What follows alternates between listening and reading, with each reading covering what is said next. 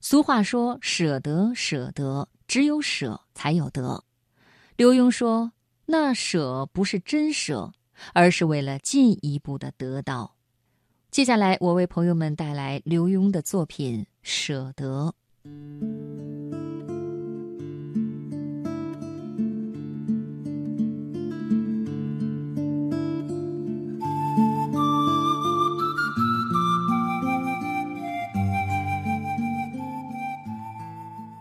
今天你从图书馆抱回一大摞书，砰一声丢在地板上，哭丧着脸说：“才两个礼拜，怎么读得完？”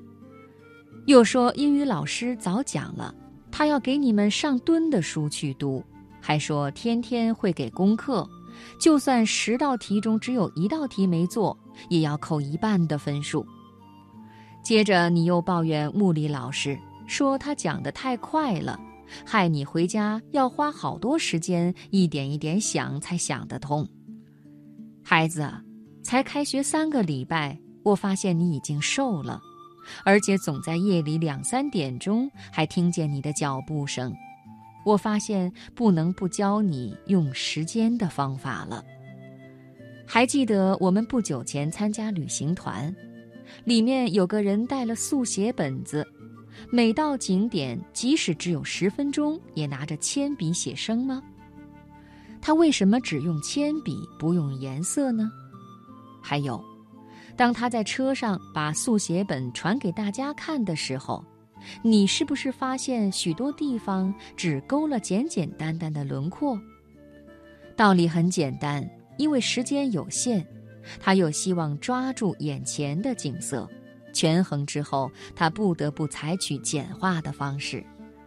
同样的道理，今天当老师开出一堆书单的时候，难道你也要像在小学一样把每个字都背下来吗？当然不行。随着年龄的增长，要学习的东西越来越多，你也会越来越发现，当你面对大问题的时候，第一件要做的就是取舍。小学的时候，课本薄薄的，你可以把每个字都背得滚瓜烂熟；中学时，课本已经厚得多，又可能一纲多本，老师叫你们参考不同版本的教科书，你已经不能全部精读。等到有一天你进入大学，选了科系，读文科的不必再念理科，不是自自然然就做了大的舍弃吗？至于进入社会，你又可能因为职业的关系，有了更大的专精与更多一生再也不会碰的东西。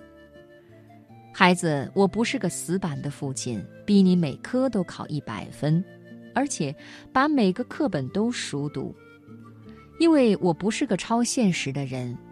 我知道，以你有限的时间，就像那哈佛医学院学生一样。